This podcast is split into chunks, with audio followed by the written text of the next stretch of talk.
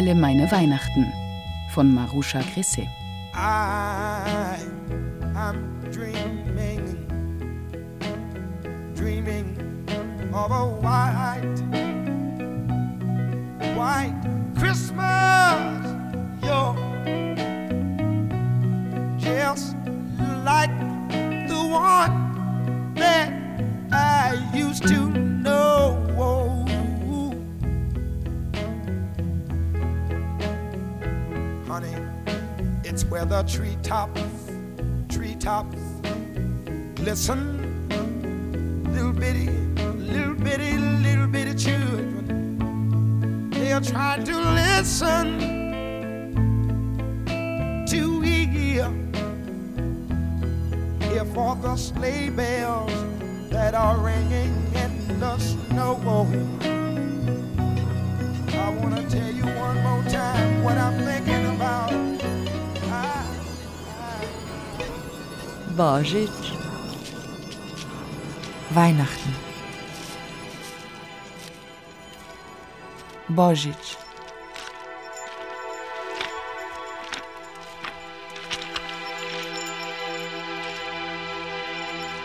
Anna, Anna.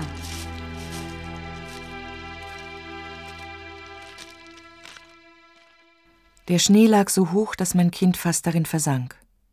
Anna, Anna, rufe ich. Und Anna will, weiß Gott warum, bei 30 oder 40 Grad minus unbedingt spazieren gehen.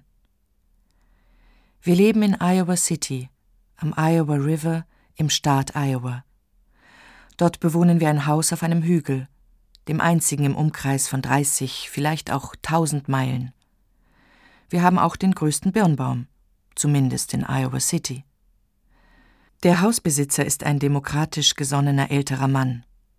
Am Tag der Wahlen brachte er uns frische Fische. Zum Festtag und für eine demokratische Regierung, sagte er.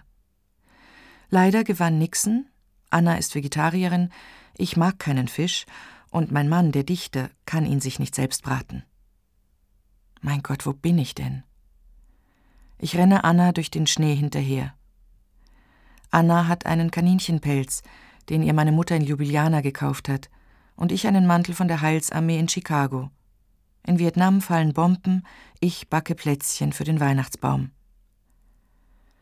Beim Ausverkauf erstand ich für Anna ein Fisher Price Radio, das so viel kostete, wie ich fürs Hausputzen bekommen hatte, mit anderen Worten einen Preis für Live-Kunst. Die einzige Kunst, die ich nie verstanden habe, war Lyrik, und wohl darum habe ich einen Dichter geheiratet, obwohl ich nicht ahnte, dass du damit öffentliches Eigentum wirst, dass dein Schmerz, dein Lachen und dein Geheimnis zu Papier gebracht werden und sich dir entfremden. Wer ist bloß diese Person, fragst du dich, wenn du das Schwarz auf Weiß liest. Dafür empfinde ich keine Dankbarkeit. Ich folge Anna durch den hohen Schnee. Ist es nicht schön? lacht sie. Der Schnee ist schön. Er ist weiß, aber was zum Teufel hat mich zu den amerikanischen Bauern verschlagen? Mir ist kalt. Anna rennt mit triefender Nase ins Haus. Mama, wann ist Weihnachten? Wir trinken Tee und warten auf ein Wunder. Das Telefon läutet. Der Dichter ruft aus San Francisco an. Fröhliche Weihnachten, meine Lieben. Morgen komme ich mit meinem Liebhaber. Was hab ich denn mit Weihnachten zu tun?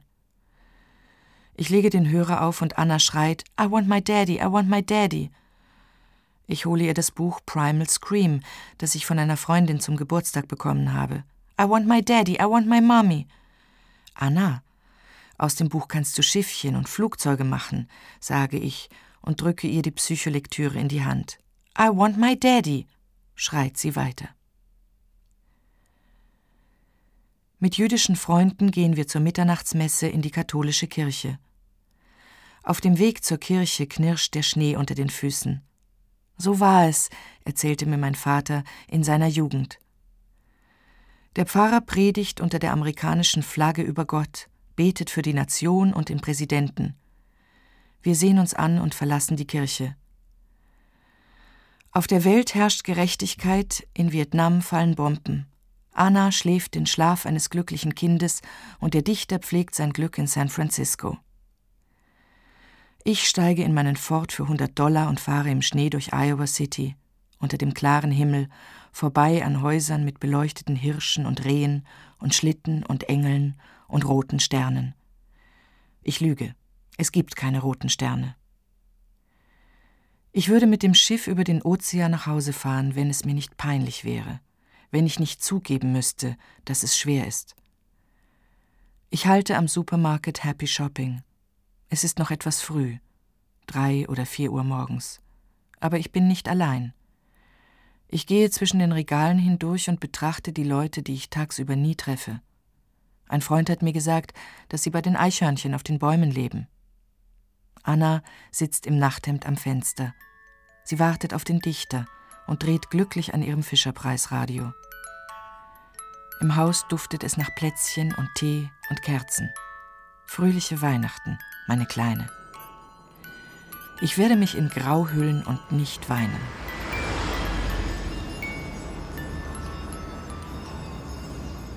Frohe Weihnachten. Frohe Weihnacht. Fröhliche Weihnacht. Frohes Fest. Ich gehe durch eine Straße in Berlin. Die Schaufenster strahlen, als wären die Läden zum letzten Mal geöffnet, als käme morgen das Ende der Welt, als hätten die Menschen noch nie im Leben etwas gekauft. Mir laufen Tränen übers Gesicht. Alle meine Weihnachten, mein ganzes Leben, alle meine Kinder, all die Nächte, als ich gebacken und Geschenke genäht habe, all die Freude über die Geschenke, all die kleinen Schmerzen, wenn die Päckchen geöffnet waren, all das Warten bei den Kerzen am Weihnachtsbaum und all die Fragen mit dem Blick ins Leere, was machen wir jetzt bloß? Ich sitze allein in Berlin. Ich möchte mich auf den Weg machen zu meinen Angehörigen über tausend Kilometer und nicht zurück. Früher habe ich mir so gewünscht, endlich allein zu sein.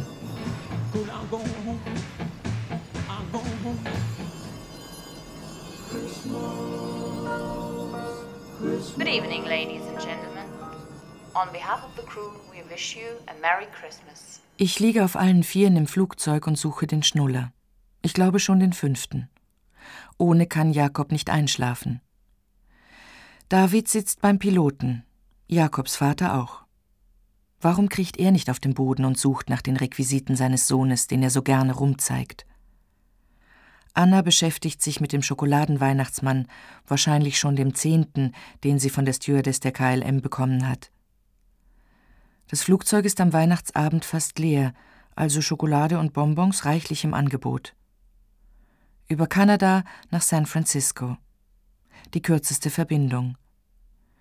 Mit dem weinenden Jakob in den Armen blicke ich aus dem Fenster. Wieso habe ich mir wieder die Finger verbrannt? Ich kann eben Männer nicht einschätzen. Jakob schläft endlich ein. Anna lehnt den Kopf an meine Schulter. Nur wo soll ich mich anlehnen? Ich sehe Grönland unter mir und erinnere mich an ein Zeitungsfeuilleton aus meiner Kindheit, auf dessen Fortsetzung ich jeden Morgen wartete. Nordlicht oder so ähnlich und ich träumte davon, den Nordpol mit Schlitten und Schlittenhunden zu erforschen und in Blockhütten abzusteigen, wo einem jeder guten Tag wünscht. Ich würde Tee und Bohnen mit Tomatensauce bekommen, die Hunde füttern, fest schlafen und morgens weiterfahren. Am Weihnachtstag fahre ich mit den Kindern allein nach San Diego, vorbei an Orangenhainen, die Kinder sind glücklich. Ich sitze am Steuer und warte, dass sie mit Obst zurückkommen. Mama, eine Avocado für dich. Mama, warum bleiben wir nicht hier? Die Kinder lachen. Ich zünde mir eine Zigarette an, um nicht zu weinen. Oh Gott, lass nicht zu, dass mir der Tabak ausgeht. Anna und David singen im Auto. Jakob schläft. Ohne meine Trauer hätten wir es eigentlich gut, scheint mir. Die Sonne scheint, unter uns liegt der Pazifik. David weckt Jakob, um ihm Wale zu zeigen. Wir machen Halt in Esalen, dem Heiligtum der New Wave, des neuen Bewusstseins, des Spiritualismus und Seelenhandels. Wir baden in heißen Schwefelquellen, betrachten die Sonne und den Pazifik. Um nicht hier Gesundheitskost essen zu müssen, bitten mich die Kinder lieber weiterzufahren. In einem Laden sehe ich mich nach neuer spiritueller Literatur um.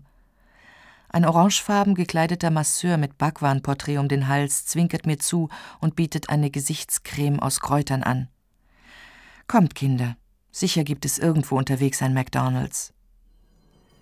Wir fahren nach San Francisco zu Freunden, die Slowenisch sprechen. Zusammen werden wir Silvester feiern.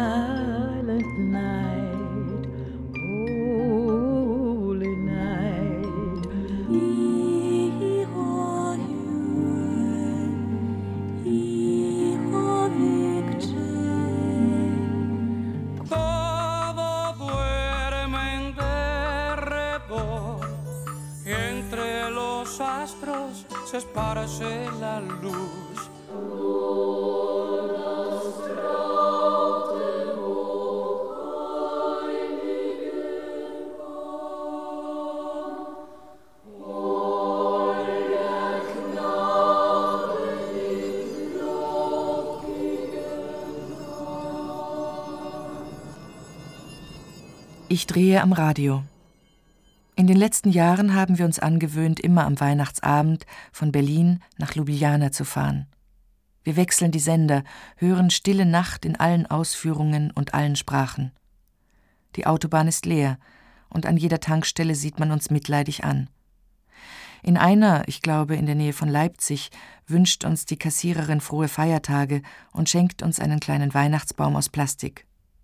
Wahrscheinlich tun ihr die Kinder leid aber wir kommen uns sehr vernünftig vor.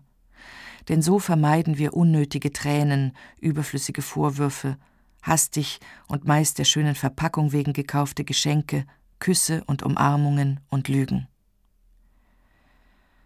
Letzthin habe ich zu oft Herzschmerzen, vor allem wenn ich Auto fahre. Wenn ich mein Leben so betrachte, glaube ich ihm kaum. Es gelingt mir immer, alles zu streichen und von vorn anzufangen. Ich ziehe von Land zu Land, von Stadt zu Stadt, zumindest von Wohnung zu Wohnung.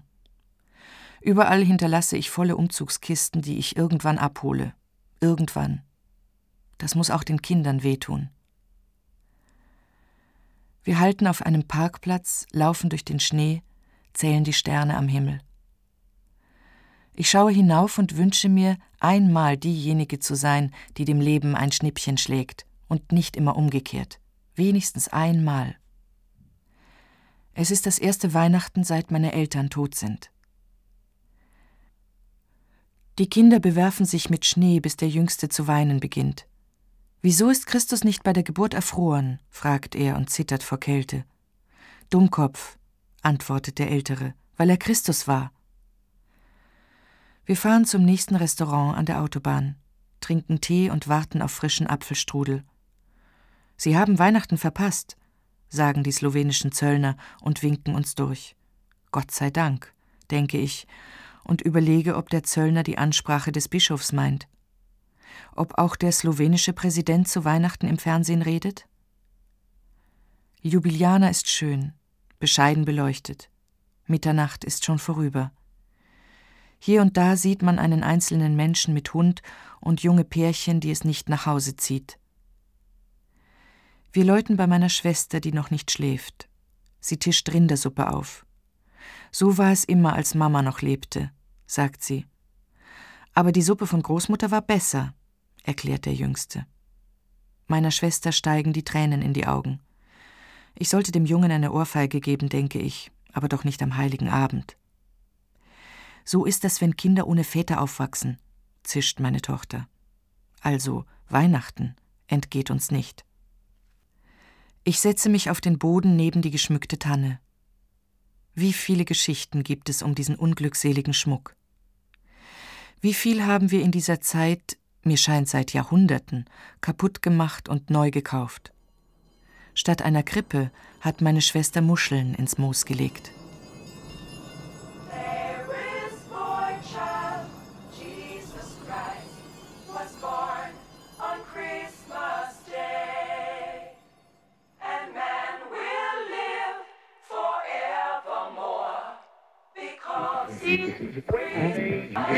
Tudi uporabiti veliko energijo, ki ste jo, drage rojakinje in rojaki po svetu, dajali in ste jo še naprej pripravljeni dati na razpolago državi svojih korenin.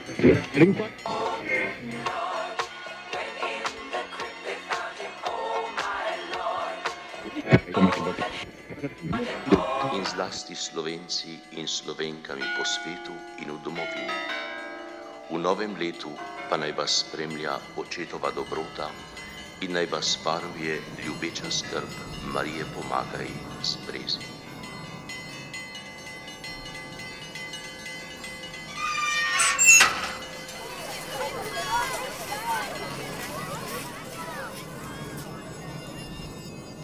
Wir haben es gut. In unserem Haus im Stadtzentrum wohnen viele Kinder. Unter uns Kindern im Haus gibt es kein Geheimnis.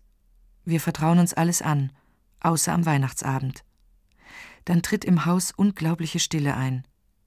Meine Eltern haben an diesem Abend immer Parteiversammlung.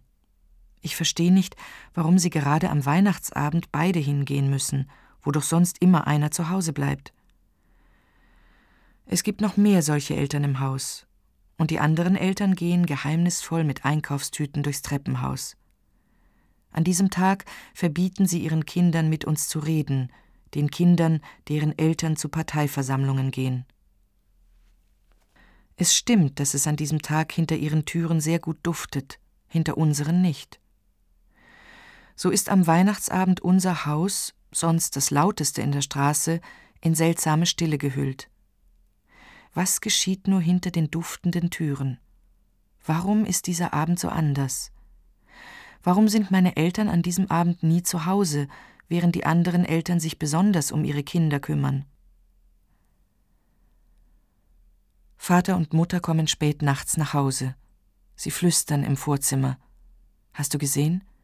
Er war wieder nicht auf der Versammlung. Das nimmt kein gutes Ende, höre ich im Zimmer. Was gäbe ich jetzt für ein Stück Weihnachtskuchen? antwortet Mama. Und Vater singt Stille Nacht, heilige Nacht, und Mama hält ihm den Mund zu. Psst, damit dich die Kinder nicht hören, sagt sie. Ich weiß nicht, ob sie sich wirklich unseretwegen oder der Nachbarn wegen Sorgen macht. In der Nacht schlafe ich schlecht ein. Ich weiß nicht, was besser ist, Weihnachtsabend oder Parteiversammlung. Ich weiß nicht, wer recht hat aber ich denke, meine Eltern. Ich hoffe, dass wir deshalb nicht bestraft werden. Am Weihnachtsnachmittag spielen wir im Schnee. Der Unterschied ist nicht mehr wichtig. Die Frau aus dem zweiten Stock lädt uns zum Tee ein. Sie ist die Tochter eines Vorkriegsbürgermeisters und kann sich nicht damit abfinden, dass ihr Vater hinter einem Kommunisten zurückstehen musste, wahrscheinlich aus einem Dorf, in dem es nicht einmal Straßen gibt. Sie tischt Weißbrot, Honig und Butter auf. Wir alle starren dieses Wunder von Butter an. Keiner von uns hat so etwas je gesehen, geschweige denn gegessen. Sie schneidet langsam das Brot und bestreicht jede Scheibe mit Butter und Honig. Und als ich endlich an die Reihe komme, sagt sie, Deine Familie hat alles im Überfluss, darum bekommst du nur Brot und Honig, ohne Butter. Ich renne nach Hause, läute ungeduldig und weine. Großmutter, Großmutter, was ist Butter? Flenne ich und stürze mich in ihre Arme. Eine Woche lang schöpft Großmutter die Sahne von der Milch, die der Milchmann jeden Morgen bringt, und rührt sie dann lange, zwei oder sogar drei Stunden. Ich sitze neben ihr und sehe zu, lasse keine ihrer Bewegungen aus den Augen. In der Schale zeigt sich eine gelbliche, dichte Masse. Großmutter steht auf, schneidet eine Scheibe selbstgebackenes Brot, bestreicht sie mit Butter und Honig, setzt sich hin und sieht mir zu. Das ist unser Weihnachten, unser Geheimnis.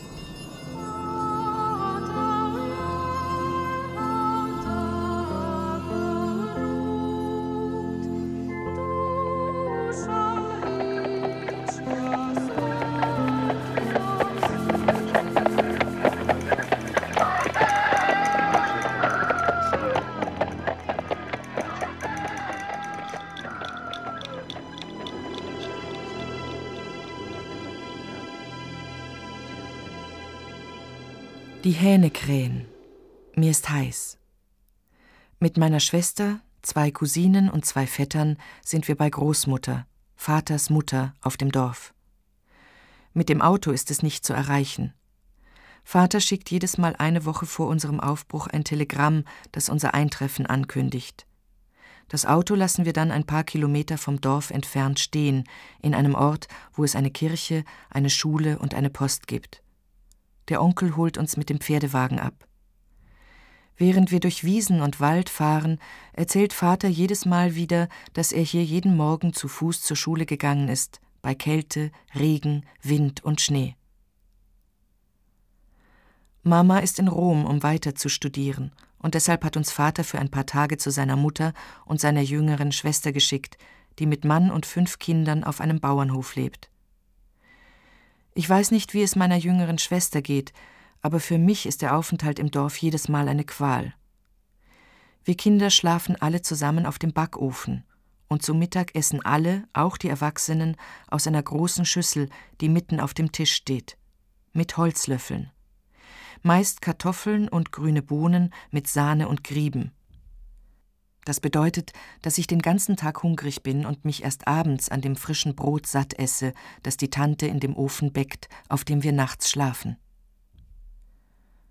Tagsüber wälzen wir uns im Schnee und bewerfen uns in der Scheune mit Stroh, bis einer zu weinen beginnt, und dann spielen wir auf dem Ofen Karten, am liebsten Tarok. Manchmal Mensch ärgere dich nicht. Großmutter beaufsichtigt uns beim Spiel. Es ist seltsam mit ihr. Meinen Vater, dafür würde ich die Hand ins Feuer legen, hat sie bestimmt von allen ihren Kindern am liebsten. Mich und meine Schwester mag sie offenbar nicht. Ständig hält sie uns vor, dass wir zu blass und dünn sind und keine Kraft haben. Ständig stellt sie uns die Vettern als Vorbild hin. Ich glaube, dass sie unsere Mama nicht gern hat. Und ich weiß nicht, warum unser Vater noch einen Sohn haben musste. Wir beide genügen doch.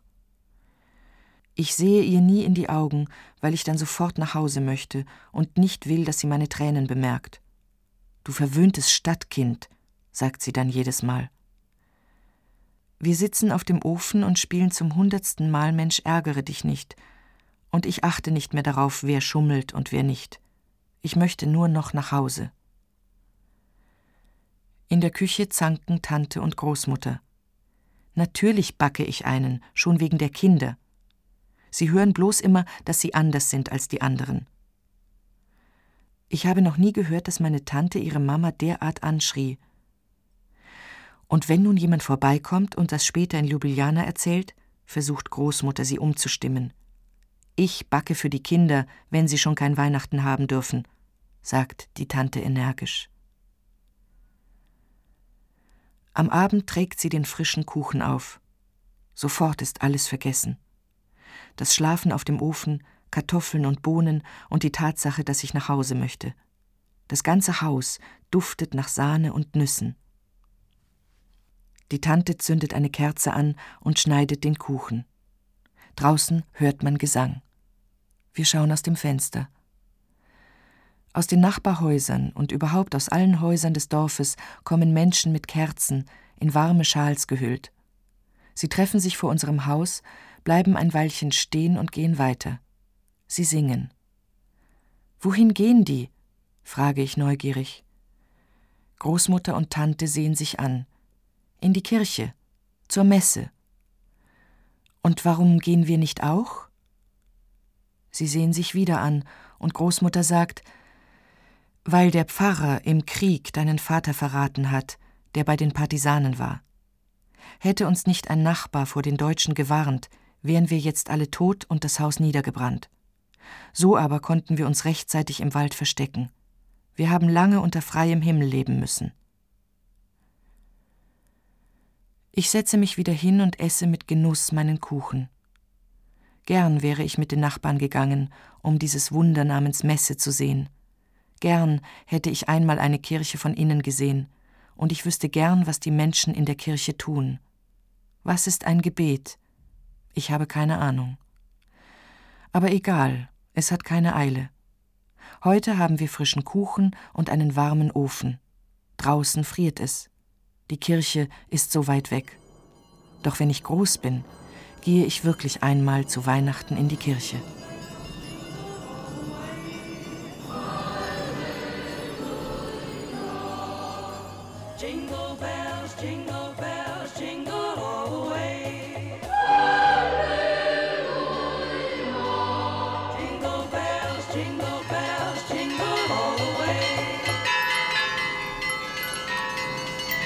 Božič,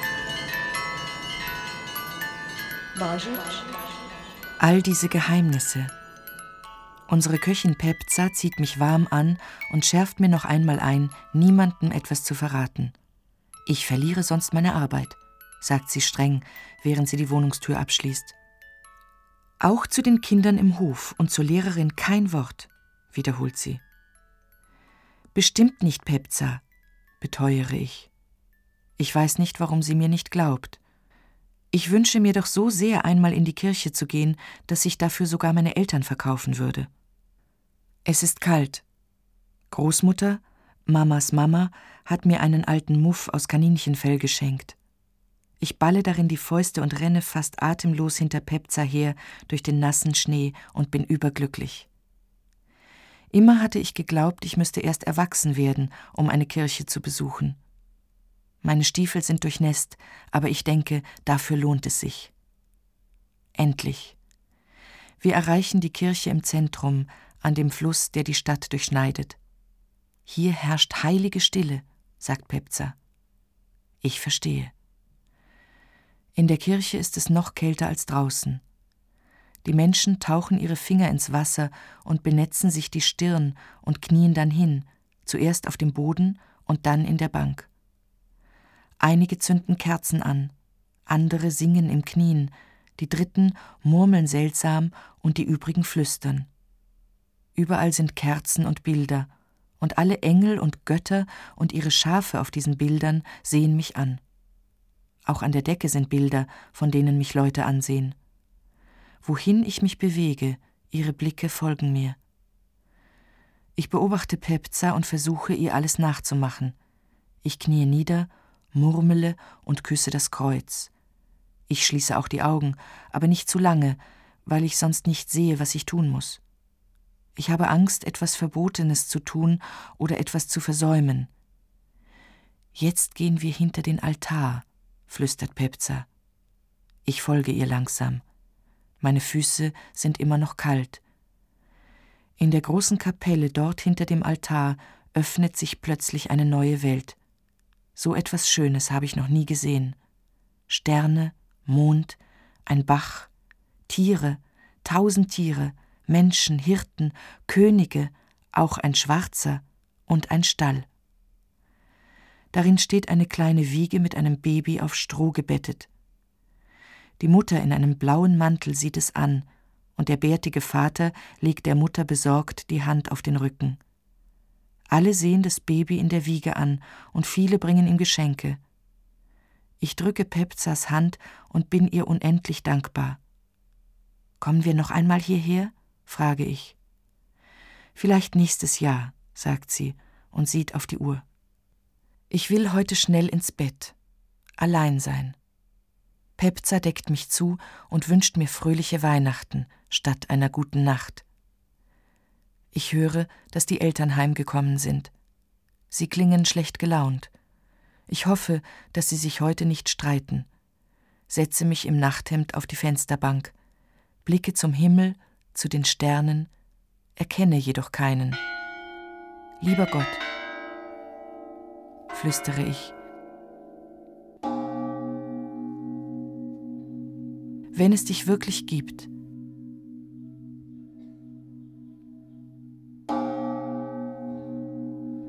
dann verzeih Vater und Mama.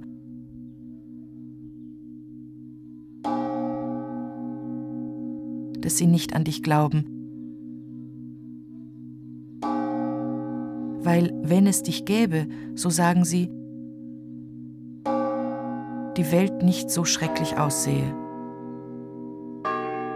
Du musst sie verstehen. Sie haben für ihre Heimat gekämpft. Und die Menschen, die in der Kirche Krippen aufstellen, waren immer gegen sie. Das hat man uns in der Schule erzählt. Du musst sie verstehen. Das ist doch deine Aufgabe. Das sagt jedenfalls Pepza. Wenn es dich wirklich gibt, und du mich jetzt siehst und hörst, musst du auch mich verstehen und mir helfen, dich zu verstehen. Ich weiß nicht, wie ich ihm die religiösen Verhältnisse in unserer Familie erklären soll. Während des Krieges wurde der Großvater ins Konzentrationslager verschleppt. Die Großmutter versteckte sich mit den jüngeren Kindern jahrelang im Wald. Die älteren Kinder waren bei den Partisanen, auch unsere Mama. Vater wurde verwundet, seine Schwestern waren im Gefängnis. Lieber Gott, du hast das doch alles gesehen, erkläre ich ihm. Ich starre noch immer in den Himmel und warte auf ein Zeichen von ihm. Leise öffnet sich die Tür. Ich erblicke Mama und erschrecke. Du schläfst noch nicht? flüstert sie. Ich sehe sie an und fange an zu weinen. Mama, Mama, warum haben wir keine Krippe? Am Morgen stehe ich müde auf. Ich habe Angst, dass Pepza die Arbeit verliert, weil ich Mama unser Geheimnis verraten habe. Alle sind irgendwie schweigsam. Ich packe meine Schultasche und schließe die Wohnungstür. Heute werde ich bei keiner Freundin läuten. Ich möchte allein sein. In der Schule höre ich nicht zu. Die Lehrerin ist böse, weil ich das Frühstück nicht anrühre. Ich möchte schnell nach Hause, aber ich habe solche Angst. Ich klingle an der Haustür. Pepza blickt über die Balkonbrüstung und fragt erstaunt, was ist denn los, dass du so früh nach Hause kommst? Gott sei Dank. Pepza hat ihre Arbeit nicht verloren. Vielleicht hat er mich doch gehört.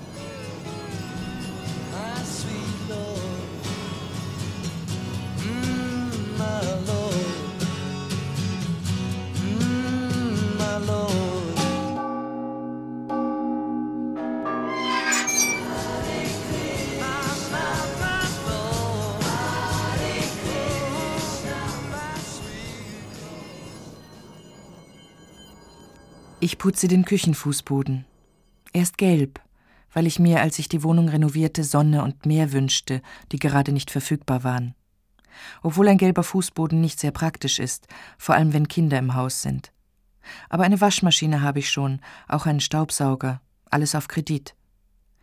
Manchmal, wenn ich von der Arbeit komme, fahre ich noch zehn Minuten um den Kindergarten herum, damit ich zu mir komme, bevor mir die Kinder in die Arme stürzen, nur um ein bisschen allein zu sein. Heute ist so viel Schnee gefallen, dass ich das Auto freischaufeln müsste. So bleibe ich am Weihnachtstag zu Hause und räume die Wohnung auf. Jedenfalls tue ich so. Die Kinder sind bei den Eltern des Dichters. Ich habe sie gebadet und schön angezogen. Bis jetzt sind sie immer mit Schnupfen und Durchfall zurückgekommen und ein paar Tage früher als verabredet. Wenn sie wenigstens ordentliche Geschenke bekämen, sagen wir Skier oder Fahrräder oder Schlittschuhe, denn ich habe das einzige einigermaßen wertvolle Hochzeitsgeschenk längst verkauft. Das Bild eines modernen Malers. Früher hätte man ihn Hofmaler genannt, aber das hört er nicht gern. Die ganze Stadt wusste, dass ich das Bild zum Verkauf angeboten hatte. Und das noch in der Galerie einer Freundin, in der ganz Ljubljana Kaffee trinkt. Vielleicht hat es sogar der Dichter selbst zurückgekauft. Ich holte Fisch und Buchweizengrütze vom Markt, kaufte einen Fußabtreter, bezahlte die Miete, Wasser und Strom. In der Nacht schlief ich ruhig. Hoffentlich kommt niemand zu Besuch, denn heute habe ich beschlossen, mir einen Tag frei zu nehmen von der Tragödie, die ich mir aufgeladen habe, mag der Teufel wissen warum. Vielleicht, weil ich nicht in die Kirche gegangen bin, vielleicht, weil sie mich nicht haben taufen lassen, vielleicht weil ich nicht erlaubt habe, dass sie die Kinder in die Kirche tragen, vielleicht, vielleicht, Gott allein weiß warum. Ich habe alles ausprobiert, vom Buddhismus bis zum Sufismus. Nichts hat funktioniert. Das Bild der tragischen Dichtergattin passt nicht zu mir. Ich bin weder Hexe noch Maria, finde nichts Erotisches am Windeln waschen und weine nicht, wenn ich Verse lese, in denen mein Name breitgetreten wird als ginge ich nackt durch meine Heimatstadt. Soll ich allen erklären, warum ich nicht mehr mit jungen Männern konkurrieren will? Wie satt ich diesen Dreck habe, diesen Künstlerdreck, diesen slowenischen Dreck. Ich möchte die Kinder nehmen und in die Fremde gehen, wo uns keiner kennt, wo keiner weiß, wo wir zu Hause sind, wo wir den Familiennamen Luna annehmen würden. Vielleicht gehe ich wirklich weg. Aber zuerst wische ich den Fußboden, Dann wasche ich mir die Haare und dann fahre ich meine Schwester besuchen. Aber nein, sie ist zum Segeln am Meer. Eigentlich könnte ich den Fußboden morgen putzen, wenn es hell ist, wenn ich ausgeschlafen bin, wenn ich die Sturmhöhe zum hundertsten Mal gelesen habe. Ich koche mir Tee und nehme meinen Schatz aus dem Eisfach. An einem Tag wie diesem, einem Tag der totalen Verzweiflung, habe ich in der Küche Marihuana, getrocknete Feigen, Haselnüsse, Walnüsse und Rosinen gehackt und mit Honig zu Plätzchen vermischt. Ich habe jedes einzeln in Folie verpackt, bewahre sie wie reines Gold in der Gefriertruhe auf und gönne mir ab und zu eines. Manchmal nur ein halbes, an solchen Tagen wie heute. Das ist mein Geheimnis des Überlebens, das ich niemandem verrate. Das Rezept habe ich aus dem Kochbuch, das Alice B. Toklas nach dem Tod von Gertrude Stein geschrieben hat. Ich gehe durch den Schnee am Fluss entlang, wo mich einst Pepza in das Geheimnis von Weihnachten eingeführt hat. Damals dachte ich, dass ich als Erwachsene jedes Jahr zu Weihnachten beten würde. Ich stehe vor der Kirche, wo sich mir einst der Himmel geöffnet hat, wo ich dachte, dass mich das Glück erwartet, dass das Leben schön ist. Ich betrete die Kirche nicht, die Erinnerungen lasse ich beiseite. Ich lasse heißes Wasser in die Wanne laufen und nehme das Buch mit dem garantierten Happy End. Ich liege bis zum Kinn im Wasser, lese die Geschichte über eine unglückliche Liebe, die glücklich enden wird. Warum soll ich eigentlich ins Ausland gehen, denke ich.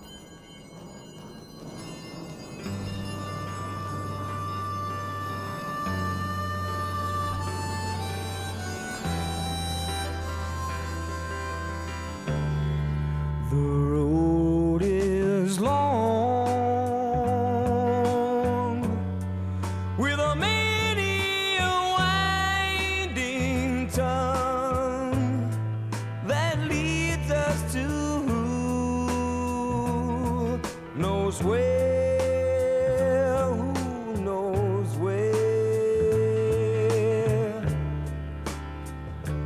But I'm strong, strong enough to carry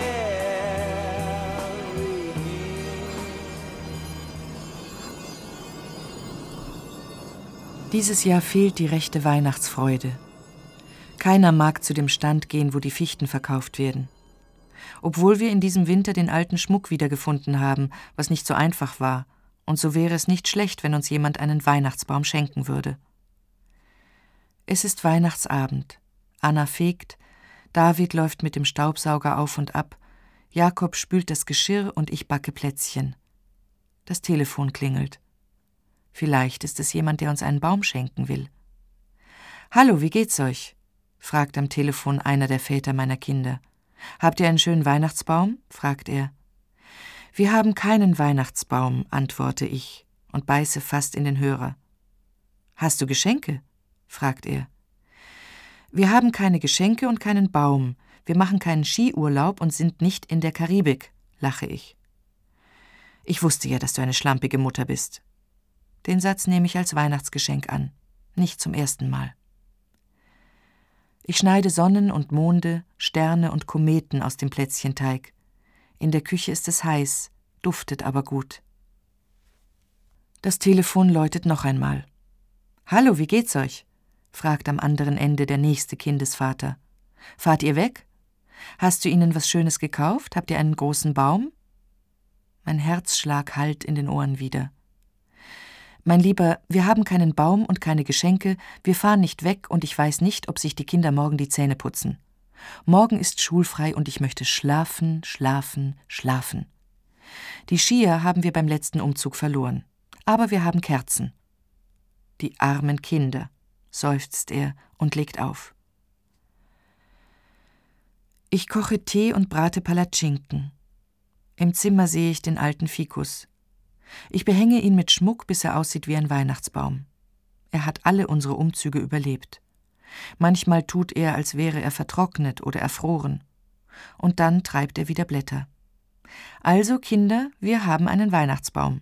Auch dieses Jahr. David schaltet den Staubsauger aus, Anna zündet Kerzen an und Jakob erklärt, dass der Baum diesmal die richtige Größe hat. Wir sitzen im Kerzenlicht, jeder allein mit sich, jeder mit seinem Buch, jeder mit seiner Not. Anna liest Natürliche Schönheit, David Siddhartha, Jakob Puh der Bär und ich schreibe den Vätern Briefe.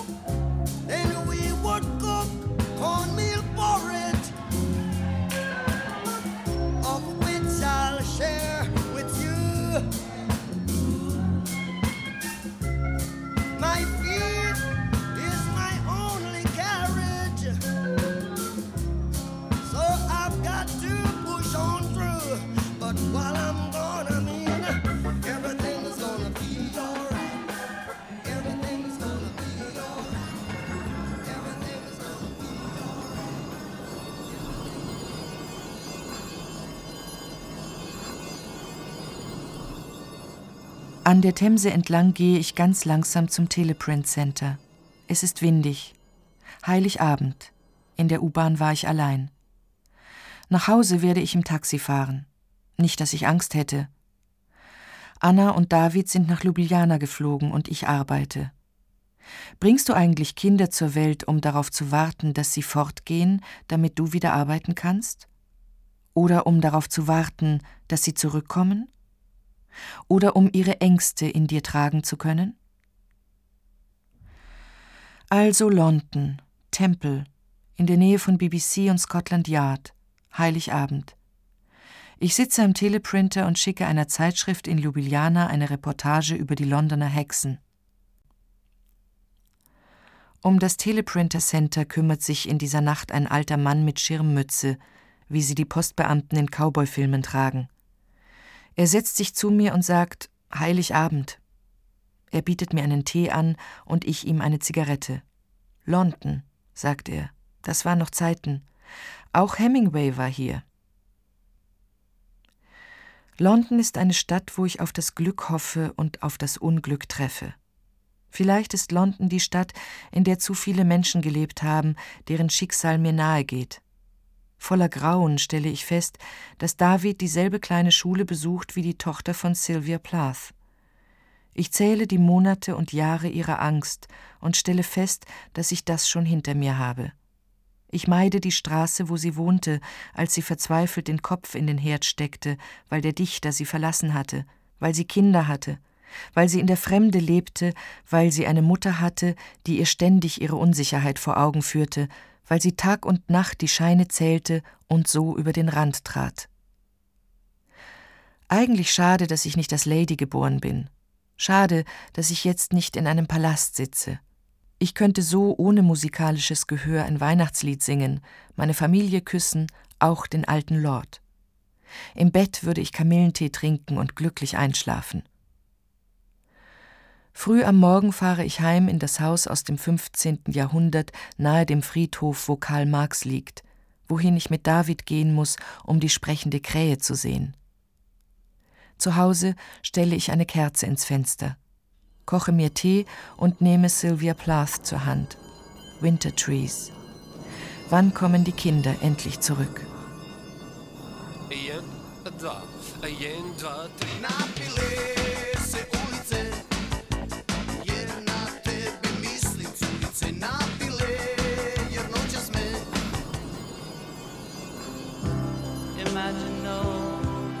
special.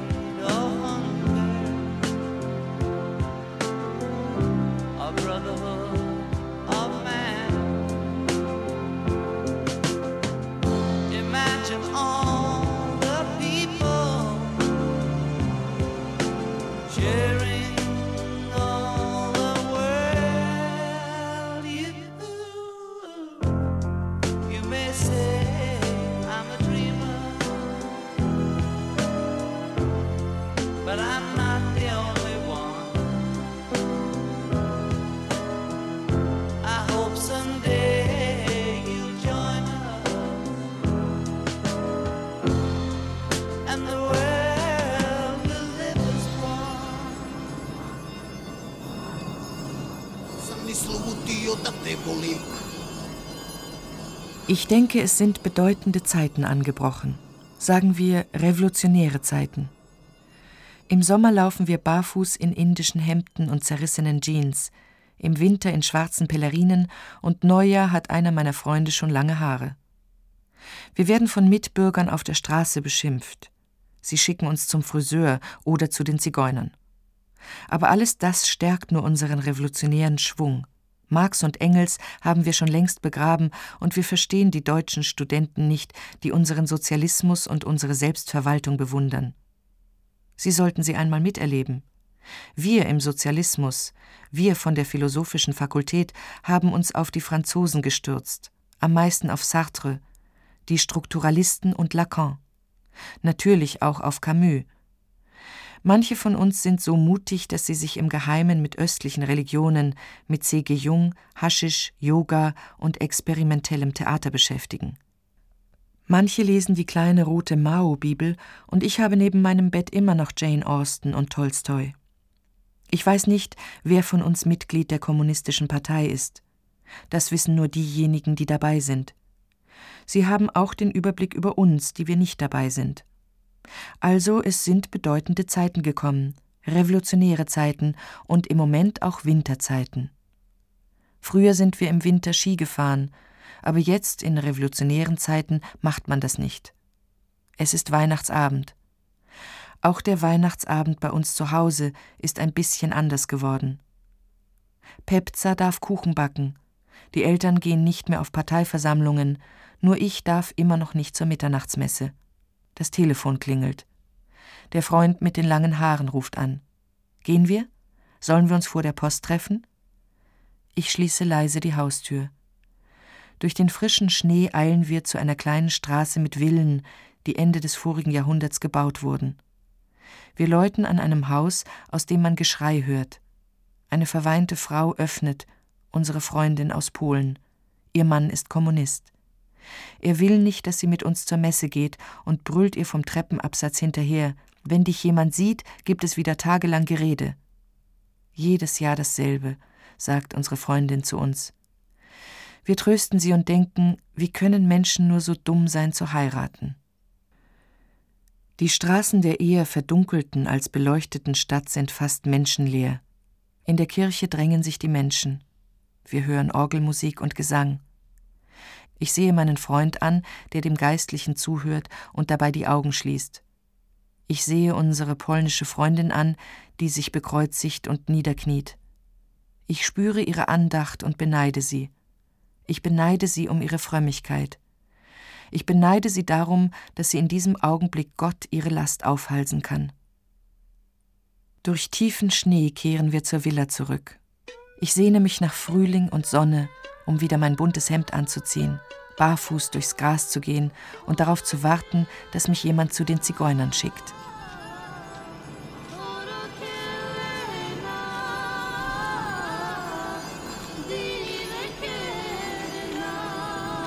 Weihnachten. Ich springe über einen Graben und noch einen. Es ist dunkel und ich darf keine Taschenlampe anzünden, auch keine Zigarette. Das sagen sie in dieser unglücklichen Stadt. Wenn die da oben auf den Bergen ein Licht sehen, fangen sie sofort an zu schießen. Auf menschliche Ziele.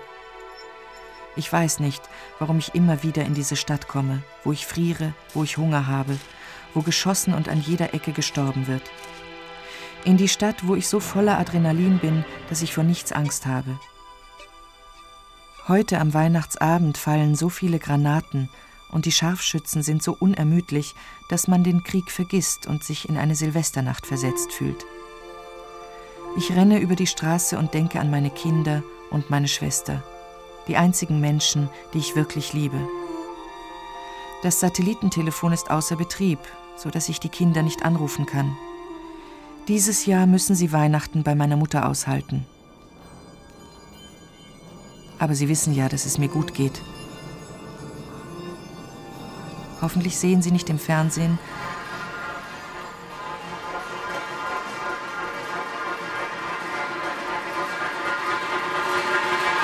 was in Sarajevo los ist. Republik.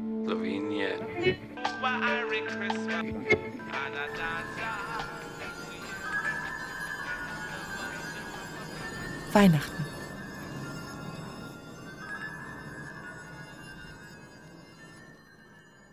Ljubljana. Ich sitze im Zimmer und lache.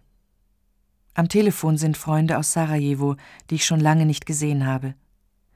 Es ist schon zum Ritual geworden, dass sie mich Weihnachten anrufen und wir tauschen Erinnerungen aus, nur schöne Erinnerungen, wie alte Partisanen. Ich komme aus dem Zimmer. Vor der Tür stehen meine Schwester, David, Jakob und Micha, Annas Freund. Sie machen verlegene Gesichter und Jakob ruft vor Freude, ich werde Onkel und du wirst Großmutter. Meine Schwester lacht mir zu. Geh zu Anna. Sie hat sich im Badezimmer eingeschlossen, weil wir sie ausgelacht haben, dass sie schon wieder dicker geworden ist. Sie hat angefangen zu heulen und gesagt, sie kriegt ein Kind. Anna sitzt auf dem Rand der Badewanne und heult und lacht gleichzeitig. Weihnachtsabend. Anna kriegt ein Kind. Ich schaue sie an. Sie wird bald 30 Jahre alt. Ich freue mich. Micha ist schon lange ein Teil unserer Familie. Weihnachten kann doch sehr schön sein, denke ich, und frage mich, ob sie das Kind wohl taufen werden.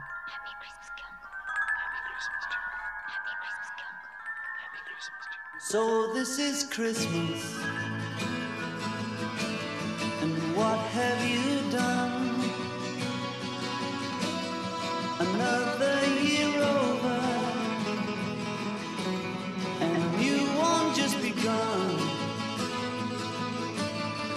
so this is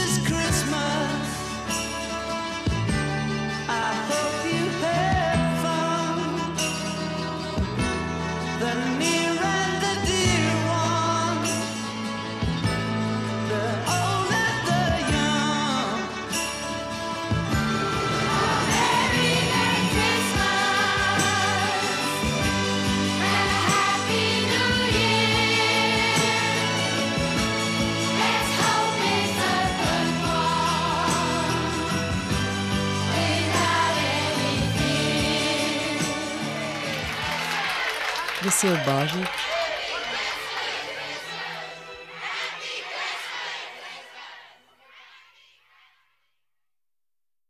Alle meine Weihnachten von Maruscha Krisse. Aus dem Slowenischen von Barbara Antkowiak. Es sprach Eva Mattes. Ton Iris König, Hans-Jürgen Pesch. Assistenz Eve Tebruke. Regie Grace Hune. Redaktion Renate Jurzig. Eine Produktion der Feature-Abteilung des SFB ORB mit dem Südwestrundfunk 2001.